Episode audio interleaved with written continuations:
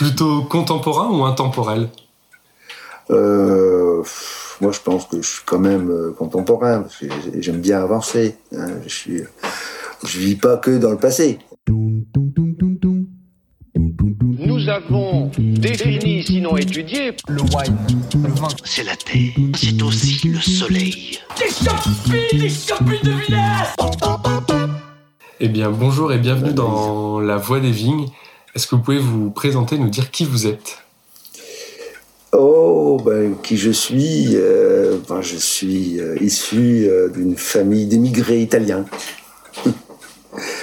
Moi-même, je suis né en Italie. Mes parents sont, ont émigré en 50, 1956 euh, euh, en Moselle. mon père, il a travaillé dans la sidérurgie. Et moi aussi. J'ai commencé par travailler dans la sidérurgie, ensuite dans, dans, les transports en commun. Bon, j'ai un, CAP d'électromécanicien. Et puis en 81, j'ai décidé de changer de région. Et euh, j'ai connu la région du Jura d'abord, la Savoie, du Beaujolais, et puis je me suis installé euh, à Mérignac, euh, dans l'Ain. Et sur une carte de France, pour des gens qui seraient jamais venus à Mérignac, on est à peu près où?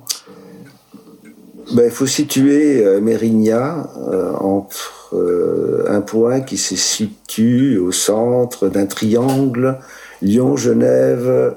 Bourg-en-Bresse. Et donc vous êtes arrivé ici et vous vous êtes dit je veux faire du vin. Alors je j'ai pas je suis pas arrivé ici, j'ai pas dit euh, je vais faire du vin. J'ai euh, connu le vin qui se faisait ici.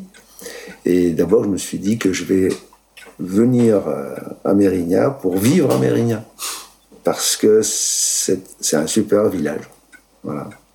Avec des gens qui, étaient super sympas.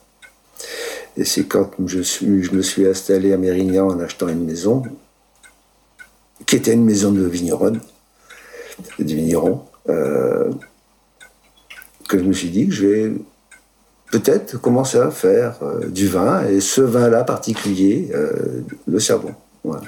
Ok.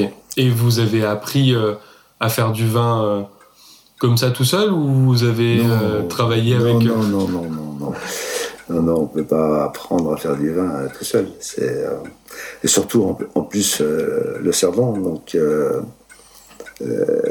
j'ai appris par le les conseils de mes, mes amis vignerons qui étaient américains, dont Monsieur le maire, qui est maintenant décédé, M. Valivé Philippe, qui m'a encouragé à rester à Mérignac et puis euh, à reprendre des parcelles qui étaient euh, euh, en location et j'ai commencé un petit peu à faire un petit peu de vin et après de plus en plus en achetant des friches et en, en plantant de la vigne. Et donc, vous avez combien de parcelles qui représentent finalement combien d'hectares en tout pour le domaine? Alors, j'ai 11 parcelles j'ai planté au fur et à mesure depuis 83 jusqu'en 2022. Tout dans le même secteur quand même ou... Alors, tout à Mérignac. Mais on a toutes les orientations possibles et imaginables. Parce que ça fait. Mérignac est dans un petit creux. Et puis on a, on a des, les parcelles qui sont euh, tout autour. Euh, ça fait comme un cirque. Donc on a toutes les orientations. Et il y a 10 parcelles sur. Et ça fait 2 hectares 20. et vous m'avez dit des fortes pentes on a euh, des coteaux qui vont entre 30% et 70%. Donc le tracteur n'existe pas, il ne passe pas Non, j'ai pas de tracteur. Euh, je, loue un tracteur que pour les vendanges avec une remorque. Mais euh, tous mes travaux se font à la main et en chenillette j'ai deux chenillettes pour euh, passer des charrues, des griffes et pour euh, pulvériser, pour traiter. Ok.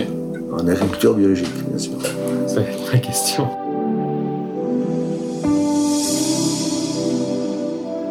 Au départ, le vin m'intéressait pas trop.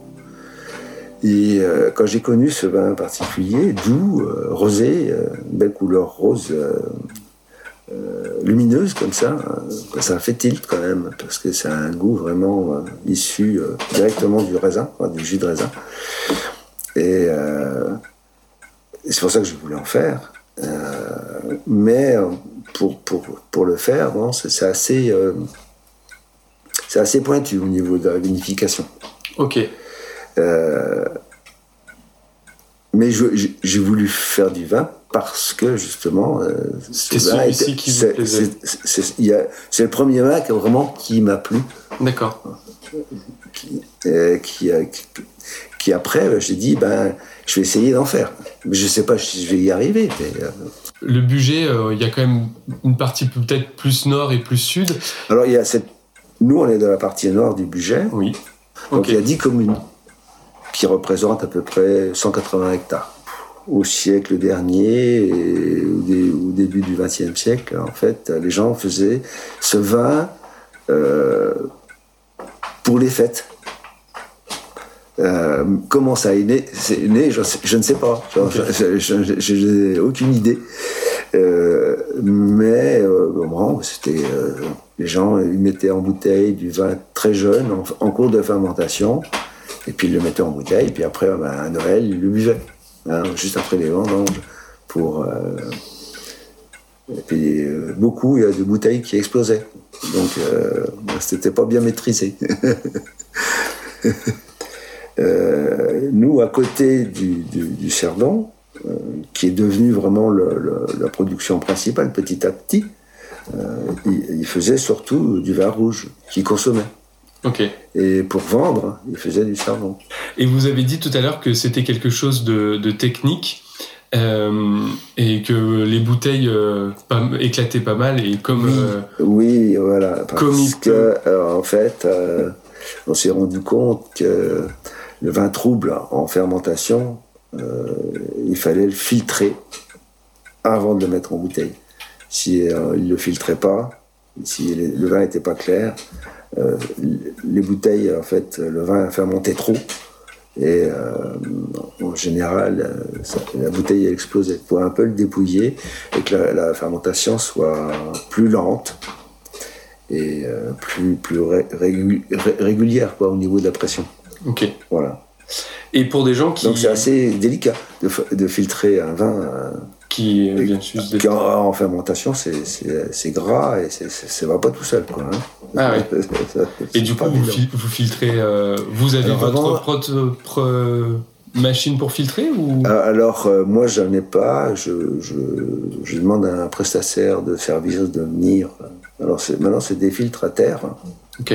Filtres à diatomée, ce qu'on appelle. D'accord. C'est des, gros filtres avec des grilles. Et puis, on rajoute l'élément filtrant au fur et à mesure que le vin y passe. Voilà, donc ça permet de l'éclaircir et de vraiment d'avoir une fermentation après euh, assez maîtrisée. et pour quelqu'un qui ne connaîtrait pas euh, cette méthode euh, pour faire l'effervescence dans le, dans le cerdon, qui est totalement différente qu'on va dire des vins champenois ou des méthodes traditionnelles, est-ce que vous pouvez nous faire un un petit déroulé de comment ça se passe et quelles sont les, grandes étapes?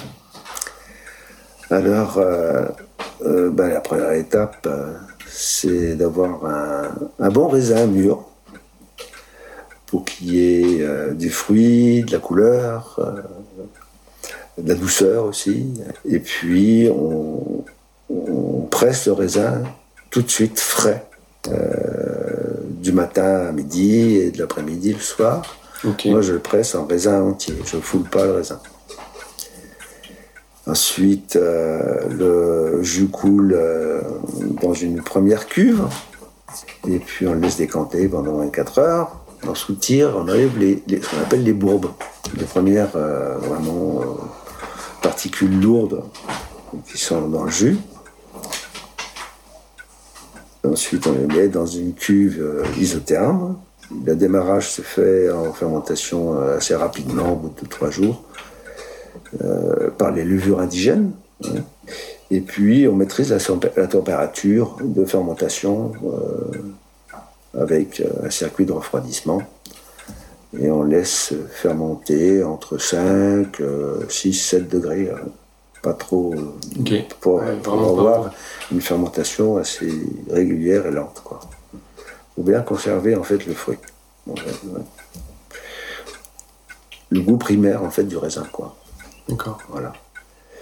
Et puis, quand on arrive à, à une densité à peu près de 1035, euh, si on démarre en 1090, euh, 1095, euh, la fermentation euh, donc, fait diminuer les sucres, le gaz carbonique s'échappe parce que c'est une cuve ouverte.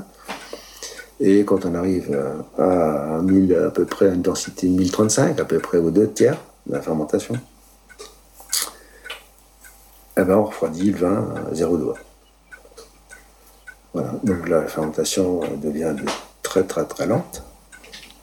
Il y a quand même à ce moment-là une partie euh, des matières en suspension qui se déposent au fond de la cuve avec euh, les, levures mortes. Et c'est là qu'on filtre le vin clair, mais sans enlever les levures. Donc il faut le filtrer les particules, mais pas les levures. Et donc là, c'est vraiment une étape euh, difficile. ouais, et crucial. c'est- crucial. Voilà.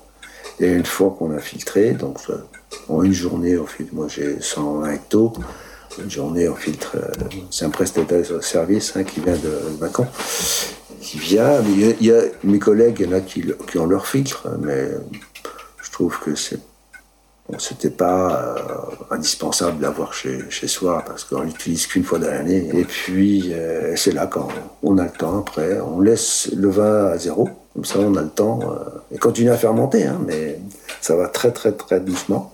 Et c'est là qu'on met tout en bouteille. En une semaine, on met tout en bouteille capsulée Ok.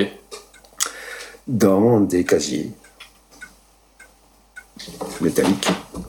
La particularité, c'est qu'on met les bouteilles euh, debout et pas couchées sur, euh, sur la méthode ancestrale. Comme ça, la fermentation est plus lente et elle est plus respectueuse euh, vraiment du, euh, du vin. Et puis euh, aussi, une fois que la fermentation est terminée, qu'on est qu'on situe à peu près à 5 bars et demi, euh, 6 bars de pression, euh, la fermentation, elle, elle s'arrête.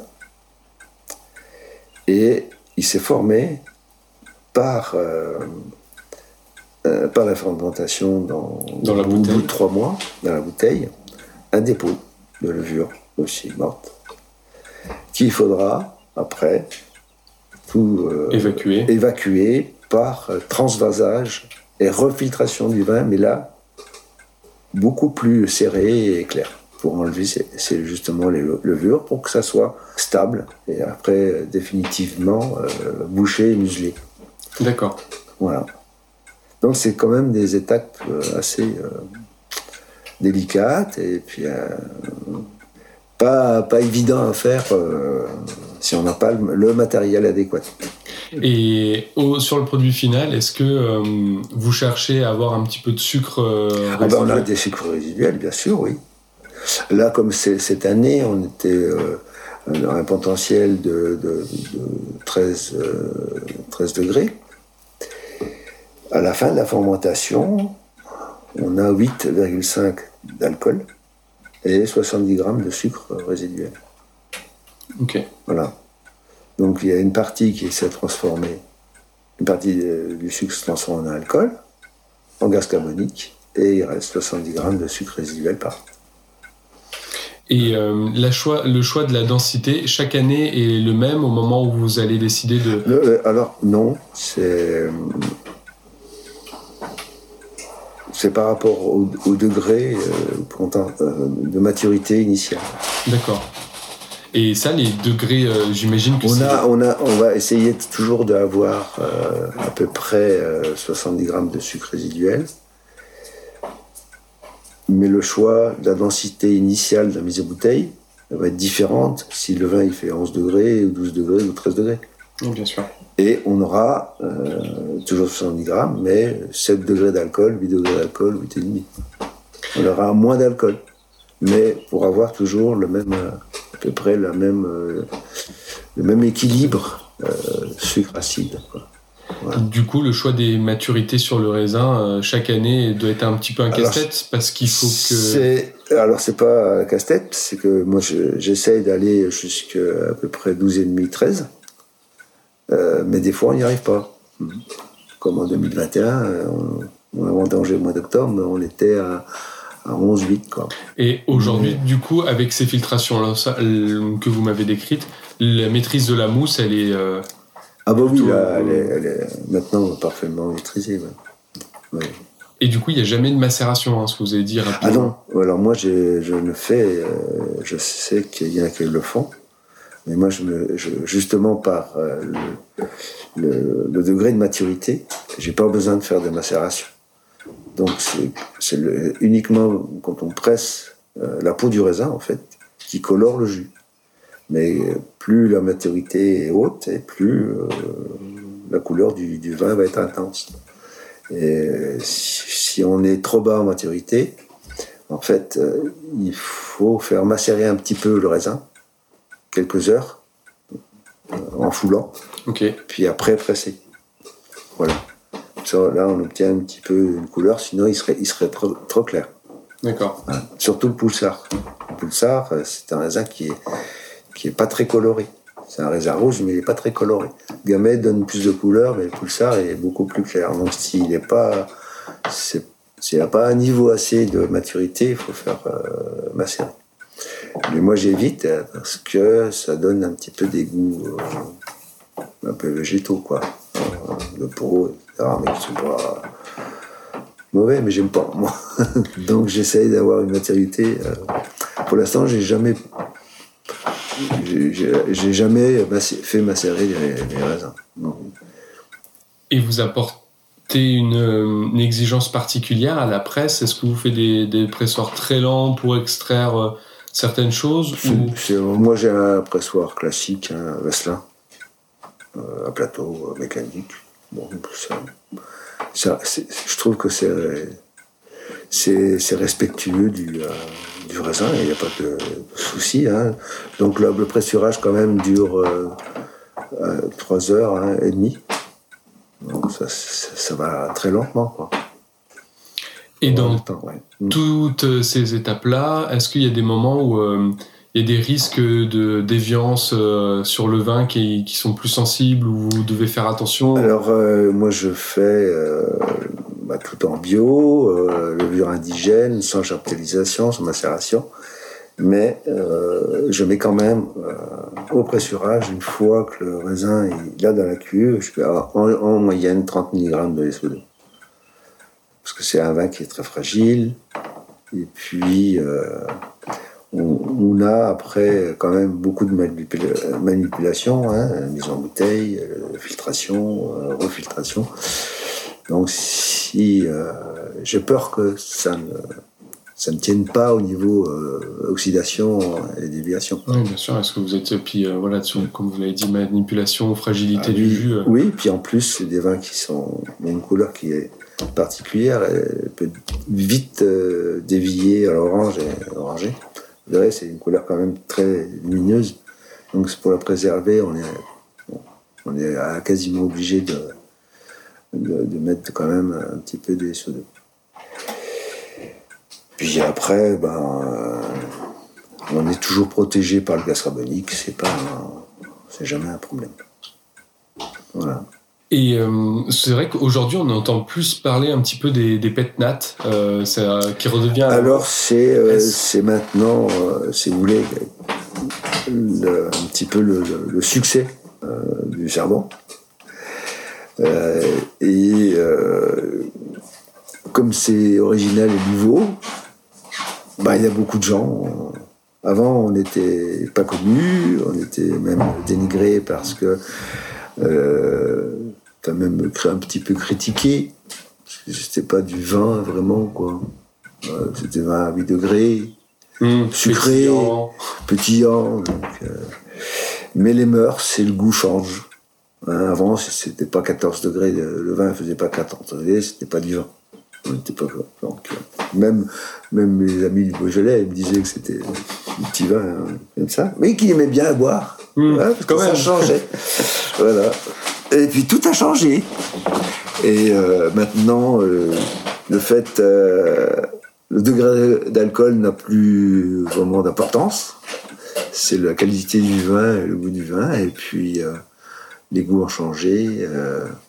et puis, il s'est passé que pour diversifier la production dans les caves, hein, vin blanc, vin rouge, ah ben, avant les gens ils faisaient de la méthode champenoise. Puis ils se sont dit, euh, ben, pourquoi pas faire euh, de la méthode ancestrale.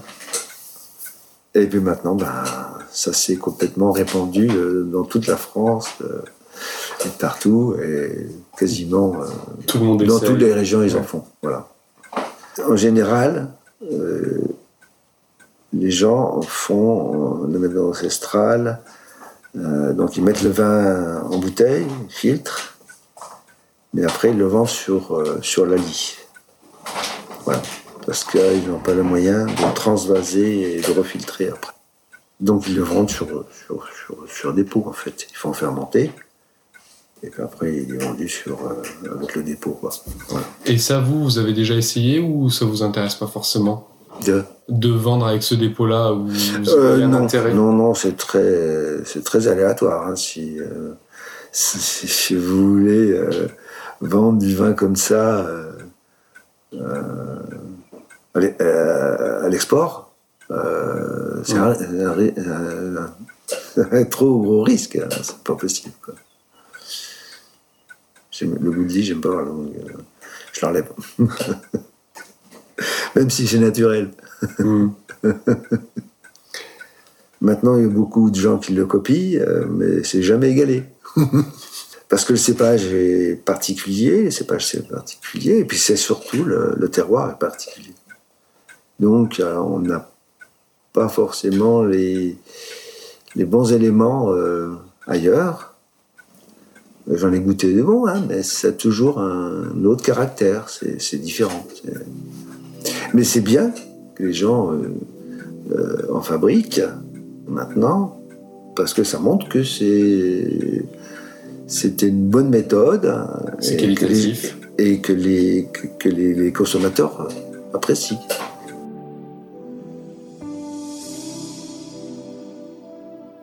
Pour quelqu'un qui n'aurait jamais goûté votre vin, euh, où est-ce qu'on peut les retrouver Et si vous avez une notion de prix euh, pour quelqu'un qui se rendrait chez un caviste à, à nous donner? Bon, le prix c'est euh, moi la cave c'est 8 euros, chez Cavis c'est 15, 16, 17 euros, mais euh, et puis euh, bah, en, en restauration bah, c'est c'est 30, 40 je crois. hein. Ok. Alors, euh, pour euh, l'avoir chez moi, il est indispensable de euh, le commander au mois de janvier. Parce que les commandes commencent début janvier et il est prêt au mois de février. Et en général, euh,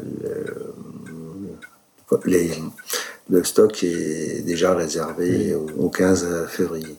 Voilà. Donc il est indispensable de faire une réservation au mois de janvier. Et après, ben, vous pouvez le trouver chez les cavistes. Alors, j'ai des cavistes, ai dans toute la France. hein. J'en ai dans le Nord, j'en ai euh, en Moselle, j'en ai en Alsace, j'en ai, j'en ai sur Lyon, Paris, euh, en Bretagne, euh, à Toulouse.